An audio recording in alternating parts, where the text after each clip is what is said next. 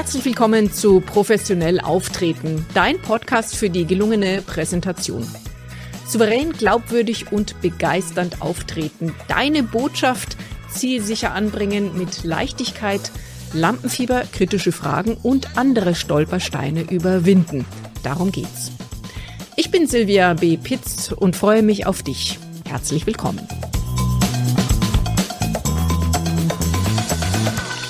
Vor vielen Jahren in meiner Zeit als Moderatorin beim Fernsehen hatte ich einmal Peggy March, die Schlagersängerin aus den 1960, 1970er Jahren zu Gast. Sie ist heute immer noch im Alter von 77 Jahren auf der Bühne aktiv und singt live wirklich auf großen Bühnen. Sehr beeindruckend, wirklich diese Power. Wir haben über ihre Projekte gesprochen und ich fragte sie, ob sie noch in den unzähligen Auftritten, die sie ja schon absolviert hat, immer noch Lampenfieber hat. Ihre Antwort? Jedes Mal. Ich fragte sie, was sie dagegen macht. Sie sagte daraufhin, na nichts, einfach auftreten. Ja, was denn sonst? Heute geht's genau darum, wie du dein Lampenfieber entspannt in den Griff bekommst und die nervöse Energie daraus sogar zu deinem Vorteil nutzt. Wir schauen hinter die Kulissen und erforschen, woher Lampenfieber kommt, welche konkreten körperlichen Auswirkungen Lampenfieber auf uns hat und wie wir ganz individuell am besten damit umgehen, diese nervöse Energie daraus sogar auch noch zu unserem Vorteil zu nutzen. Es geht um deine mentale Auftrittskompetenz. Herzlich willkommen, schön, dass du dabei bist. Ich bin Silvia B. Pitz und in meinem Podcast Professionell auftreten möchte ich dich dazu bringen, öfter auf die Bühne, vor die Kamera oder beim Meeting deine wichtige Botschaft kraftvoll zum Ausdruck zu bringen. Das ist meine Vision. Ja, dann lass uns mal loslegen. Du hast dich vermutlich schon mal vor einer Präsentation gefragt, wie werde ich nur dieses blöde Lampenfieber los? Das macht mich zittrig, das habe ich zittrige Knie, ich habe einen trockenen Mund und brüchige Stimme auf der Bühne und das wäre doch peinlich, so auf die Bühne zu gehen. Ich glaube, ich verzichte lieber darauf. Ganz genau, das ging mir auch so. Aber heute verzichte ich deshalb nicht mehr auf den Auftritt, denn jede Präsentation ist eine Chance, unsere Produkte, unsere Dienstleistungen und uns selbst zu zeigen und unsere Botschaft kraftvoll und begeisternd zu übermitteln. Deshalb müssen wir uns Gedanken über dieses Phänomen Lampenfieber machen, damit wir in Zukunft noch erfolgreicher und mit weniger Stress im Gepäck auftreten. Zuerst einmal brauchen wir eine gute sachlich-fachliche Vorbereitung. Das werde ich heute noch besprechen, aber auch in anderen Folgen, damit wir hier sicher sein können. Ist das erledigt und da werden wir vermutlich viele von euch zustimmen, ist der mentale Stress, das auch Lampenfieber genannt wird, immer noch nicht weg. Generell ist ein leichtes Lampenfieber in Ordnung. Wir sollten es zulassen, denn ein leicht erhöhter Puls, eine leicht erhöhte Atemfrequenz lässt uns körperlich aufmerksam sein. Jedoch ist die Schwelle zum hinderlichen Lampenfieber schleichend. Deshalb schauen wir uns dieses Mal dreierlei an. Erstens, woher kommt eigentlich das Lampenfieber? Zweitens, was bewirkt es in unserem Körper? Und drittens, wie können wir die übermäßige Nervosität gezielt vor dem Auftritt abschwächen und die Energie für unsere Zwecke nutzen? Das Wort Lampenfieber stammt aus der Theaterwelt des 19. Jahrhunderts. Damals hat man die Bühne mit Gaslicht beleuchtet, das manchmal flackerte.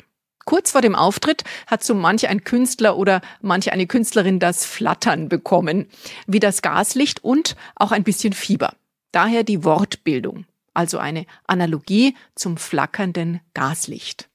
Das Wort hat sich bis heute gehalten und neben dem Theater sogar auf viele weitere Bereiche, bei denen Auftreten eine Rolle spielt, ausgedehnt. Schauen wir uns diese Situation mal genau an. Ein Auftritt ist für einen Mensch eher eine Ausnahmesituation. Die Person steht plötzlich im Mittelpunkt der Aufmerksamkeit, wird von allen genauestens beäugt und soll dann je nach Kontext etwas Interessantes, etwas Neues, etwas Lustiges, etwas Streitbares, etwas Wählbares so zum Besten geben, dass das hochverehrte Publikum auch noch staunend und interessiert dabei bleibt und womöglich nachher noch was kauft, eine Aktion tätigt oder wenigstens Beifall klatscht. Das ist schon eine enorme Belastung und auch eine emotionale Belastung, je nachdem, von welchem Blickwinkel wir die Situation betrachten, die eben Angst machen kann. Und keine Angst, du bist nicht allein. Die Angst aufzutreten ist weit verbreitet.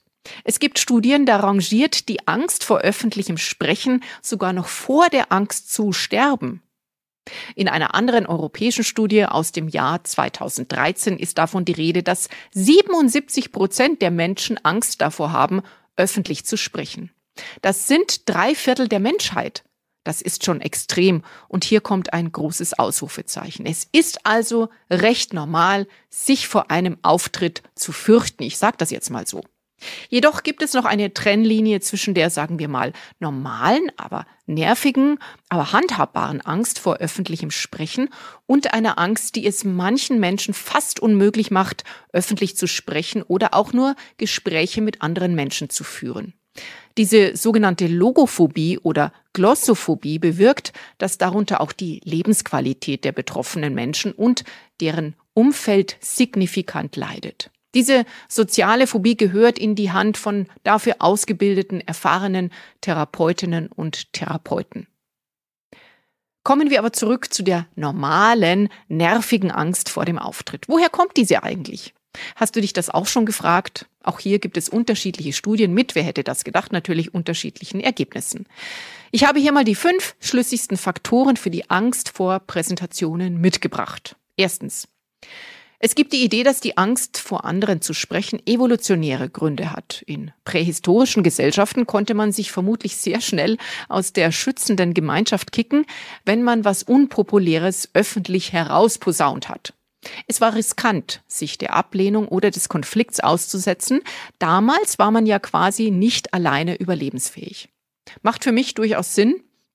Links zu den Studien gibt's übrigens in den Show Notes. Dann gibt es zweitens die Angst vor negativer Bewertung oder soziale Angst, die leider viele davon abhält, sich auf eine wie auch immer gestaltete Bühne zu stellen. Das können wir uns heute besonders gut vorstellen. Lieber mal den Ball flach halten und nicht auffallen, dann passiert uns auch nichts. Wer will denn schon all die Hater im Netz und die dazugehörigen Kommentare und Hassbotschaften auf sich ziehen? Auch ziemlich nachvollziehbar. Drittens werden in einer anderen Studie das eigene Selbstbild oder das Selbstkonzept als Faktor genannt, warum man keine Rede halten will.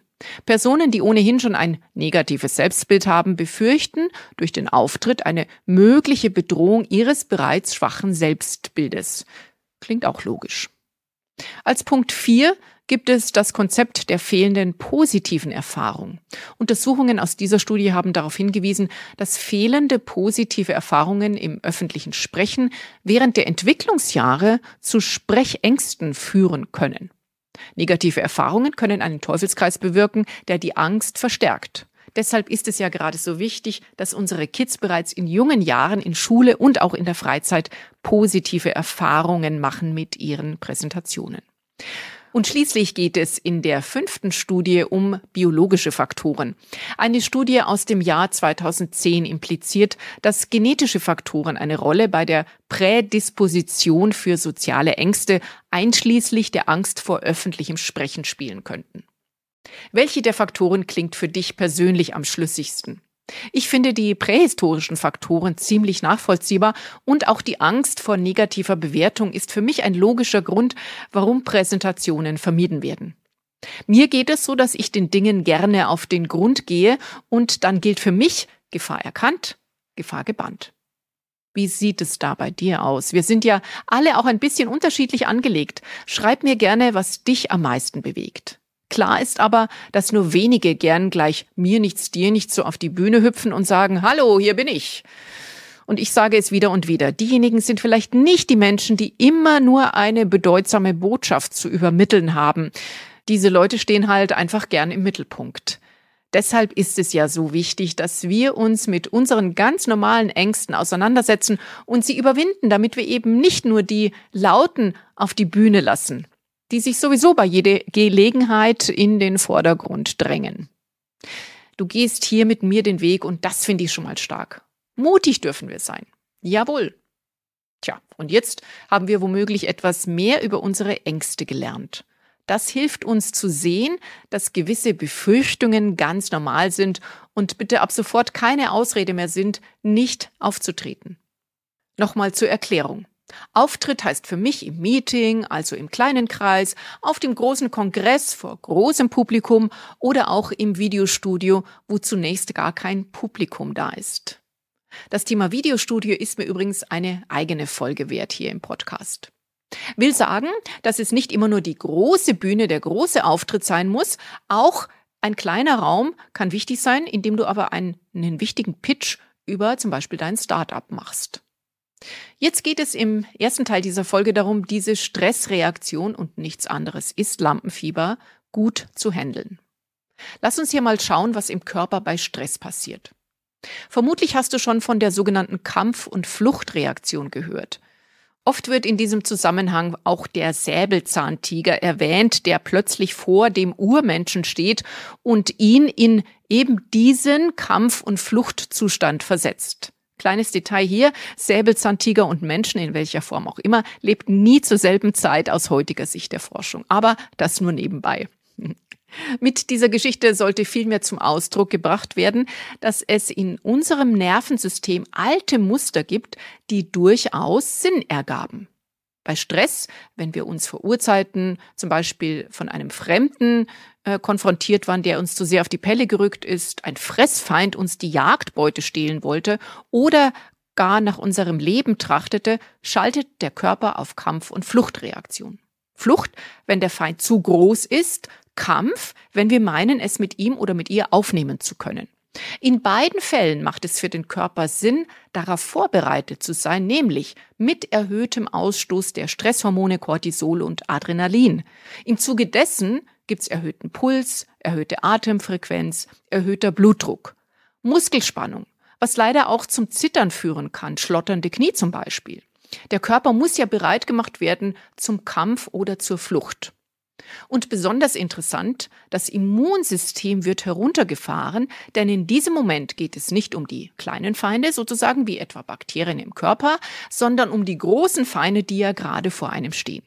Deshalb werden alle verfügbaren Energien aus dem Körper bereitgestellt, auch aus Verdauungsfunktion und Sexualtrieb. Diese Funktionen werden also zugunsten der unmittelbaren Energiebereitstellung in den Muskeln heruntergefahren. Der Körper ist auf Alarm eingestellt. Dabei werden zum Beispiel auch komplexe Denkfunktionen abgestellt, denn es geht ja schließlich darum, eben entweder schnell einen Fluchtweg zu finden oder den schwächsten Punkt beim Gegner zu sehen, der dann eins auf die Mütze bekommt. Da muss ich keine komplexen Berechnungen anstellen, denn die Zeit habe ich ja dafür nicht. Dieser Mechanismus ist leider auch noch heute aktiv, wenn wir in Stress geraten, obwohl wir es zum Glück normalerweise nicht mit derart bedrohlichen Situationen zu tun haben. Der Kampf- und Fluchtreflex trifft uns leider in der wichtigen Präsentation sehr hart. Die Knie schlottern, der Mund ist trocken, wir bringen keinen klaren Gedanken zustande. Also alles ganz normal und sinnvoll aus evolutionärer Sicht, aber größtenteils nicht mehr in unserer heutigen Welt. Zur Stressthematik gäbe es noch viel zu sagen. Zum Beispiel, dass es nach der Kampf- und Fluchtphase eine Erschöpfungsphase gibt, damit sich der Körper sinnigerweise wieder erholen und ausruhen kann. Diese halten wir dann aber oft nicht ein und jagen von einem Thema zum nächsten. Ständiger Stressmodus lässt uns auch schneller krank werden. Wer sich darüber noch weiter informieren will, in den Show Notes habe ich etliche Quellen verlinkt und ganz besonders möchte ich dir dieses Buch von Sylvia Balaban ans Herz legen. Ich habe es zufällig dabei. Das ist das Buch, wie man seine Peak Performance halten kann. Tja, so.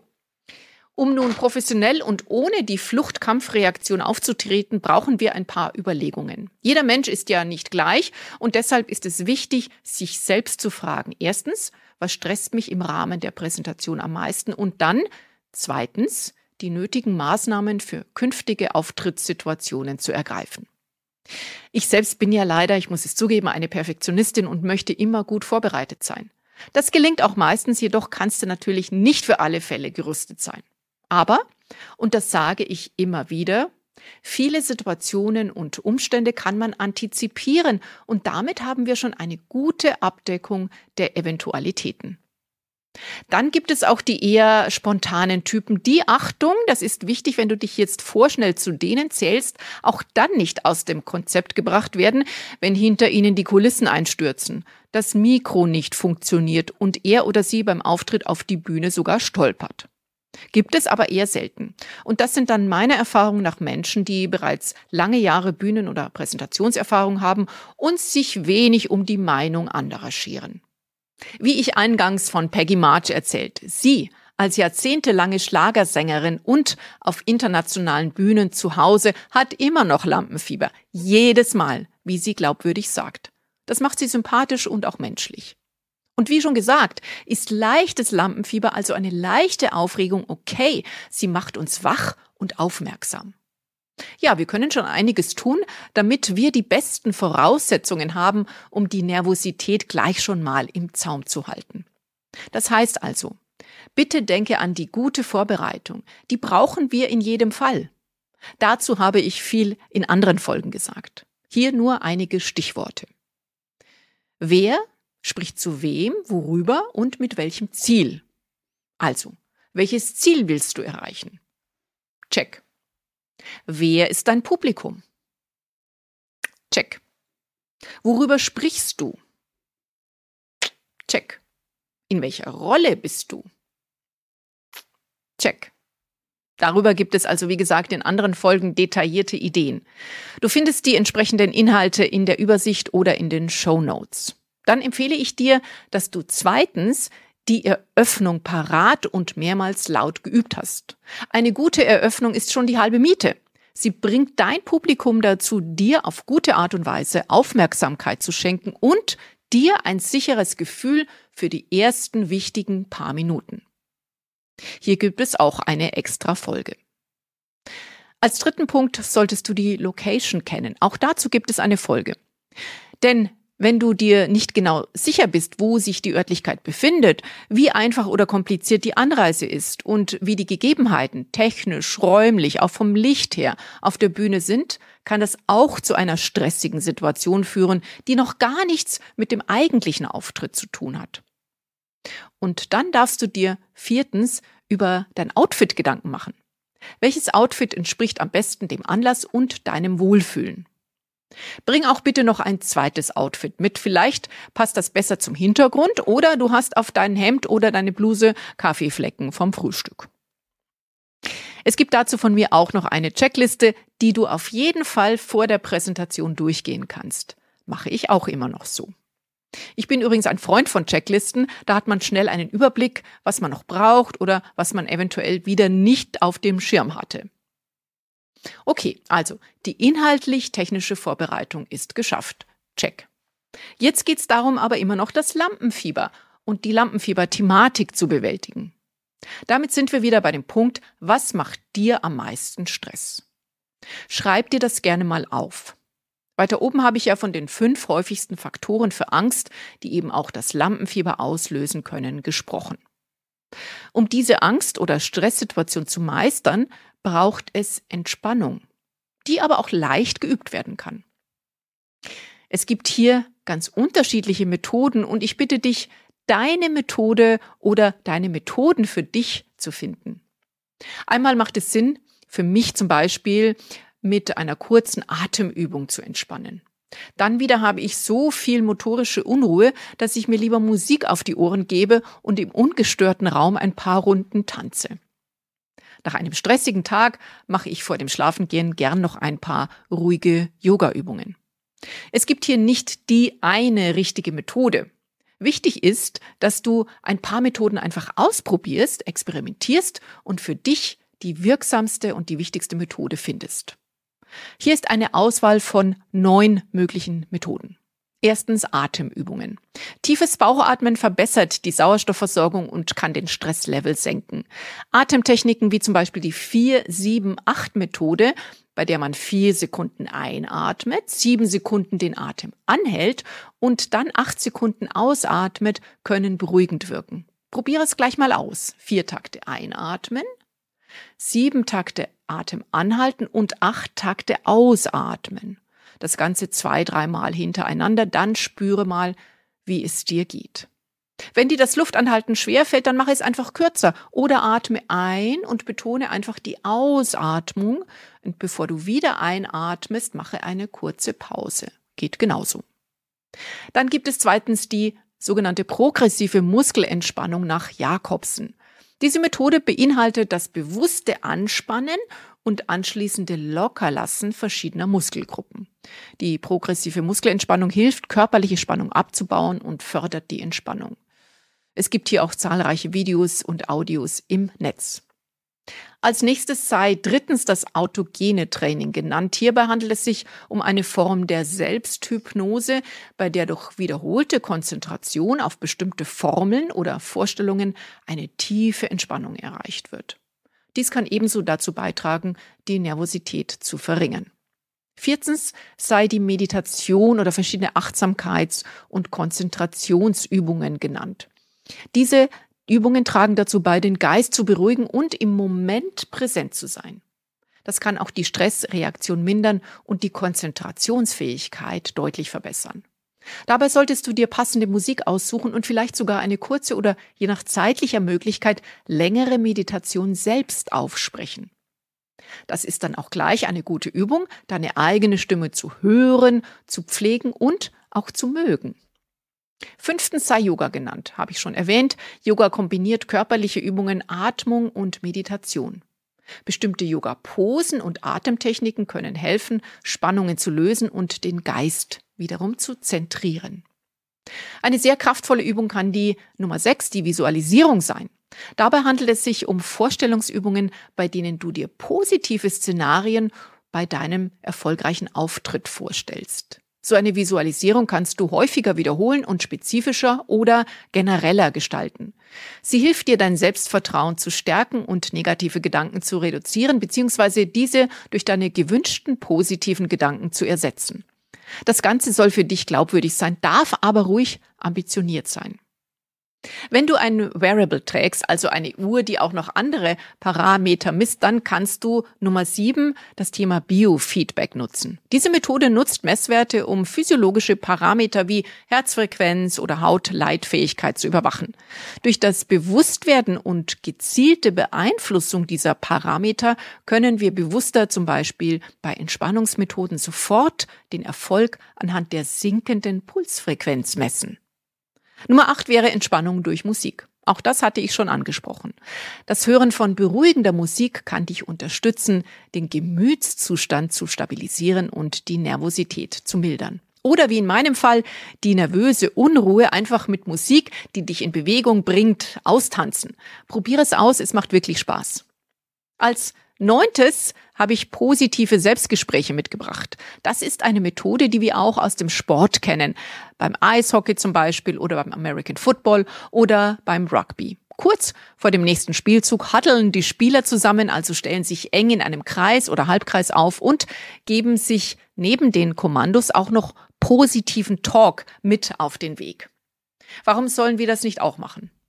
Dazu schreibe bitte 10 bis 15 Aussagen auf, die dich zur besten Person für genau diese Präsentation macht. Zum Beispiel, ich kenne mich mit dem Thema XY gut aus und habe jede Menge Praxiserfahrung. Oder ich bin freundlich und antworte gern auf alle Fragen aus dem Publikum. Oder ich mag das Publikum und das werden Sie auch spüren. Oder mir wird immer wieder bestätigt, dass ich in Präsentationen gut rüberkomme. Oder ich achte auf gut gewähltes Outfit und bin da recht stilsicher und so weiter. Hier darfst du ruhig im stillen Kämmerlein mal so richtig Selbstlob anwenden. Suche ganz bewusst nach Dingen, die dich einzigartig und für diesen Auftritt perfekt machen. Sobald du die Liste fertiggestellt hast, lese sie immer wieder durch. Nicht nur, wenn du eine Präsentation hältst. Somit wirst du mit der Zeit ein anderes Verständnis von dir selbst bekommen, das sich definitiv, definitiv positiv auf der Bühne und in allen anderen Kommunikationssituationen auswirken wird. Also lohnt sich der Aufwand definitiv. Ergänze diese Liste immer wieder, denn du wirst weiterhin Komplimente bekommen. Ach ja, an dieser Stelle bitte die Komplimente annehmen. Nicht sagen, ach, da kann ich ja gar nichts dafür, das liegt ja in meinen Genen. Nein, Das gehört zu dir. Außerdem, wie irritiert fühlt sich die Person, die dir gerade ehrlich gemeintes positives Feedback gegeben hat, wenn du so abweisend antwortest? Sag einfach Danke und sei doch froh, dass jemand deine Vorzüge erkennt. Also auch daran denken, positives Feedback und auch Applaus annehmen. Wie schon gesagt, ist nicht jede Methode für jeden Menschen gleichermaßen wirksam. Individuelle Präferenzen und Bedürfnisse spielen dabei eine Rolle. Experimentiere mit den verschiedenen Techniken, um herauszufinden, welche am besten zu dir passt. Es könnte ja auch sein, dass du auf einmal Gefallen an bestimmten Entspannungsmethoden findest, die dir generell helfen, mit dem Stress besser umzugehen. So schlecht wäre das ja auch nicht, oder? Mach eine kurze Fantasiereise, wo du dir bildlich vorstellst, du stehst da mit deinem Outfit, gut ausgeschlafen, fokussiert, freundlich, kraftvoll. Du begeisterst dein Publikum. Du energetisierst dein Publikum. Wie schaut das Bild für dich aus? Wie fühlt sich das an? Welche Emotionen hast du? Vielleicht eine leichte, angenehme Aufregung? Wie trittst du auf? Welche Eigenschaften zeigst du? Wie schaut dich dein Publikum an? Wie führst du durch den Abend oder durch die Präsentation? Es darf auch humorvoll sein, muss zu dir passen. Wie fühlt sich das an? Schaust dem Publikum in die Augen, du siehst begeisterte Gesichter und bist dankbar für die Möglichkeit, deine Leistung zu zeigen, denn wenn du sie nicht zeigst, weiß ja keiner davon. Nimm dir die Zeit für diese mentale Vorbereitung für dich und als Dienstleistung für dein Publikum um die beste Version von dir zu zeigen, damit du dein vorher festgelegtes Ziel erreichen kannst. Das Ziel du in deinen Kopf und in dein Herz einpflanzen. Wenn du dir da Unterstützung von mir wünscht oder vielleicht sogar eine Visualisierung von mir aufsprechen lassen möchtest, dann gib mir gern Bescheid. Ich arbeite übrigens auch mit Stefan David Hummel zusammen. Er ist Komponist im Mozarteum in Salzburg und wir beide haben bereits eine Entspannungs-CD produziert mit dem Titel Neue Welten entdecken. Du findest Infos dazu wie immer auch in den Show Notes. Mache es wie Peggy March, die mit 77 Jahren immer noch fit wie ein Flummi auf der Bühne steht und geh einfach auf die Bühne. Viel Erfolg dabei wünscht dir dein Speaker Coach Silvia.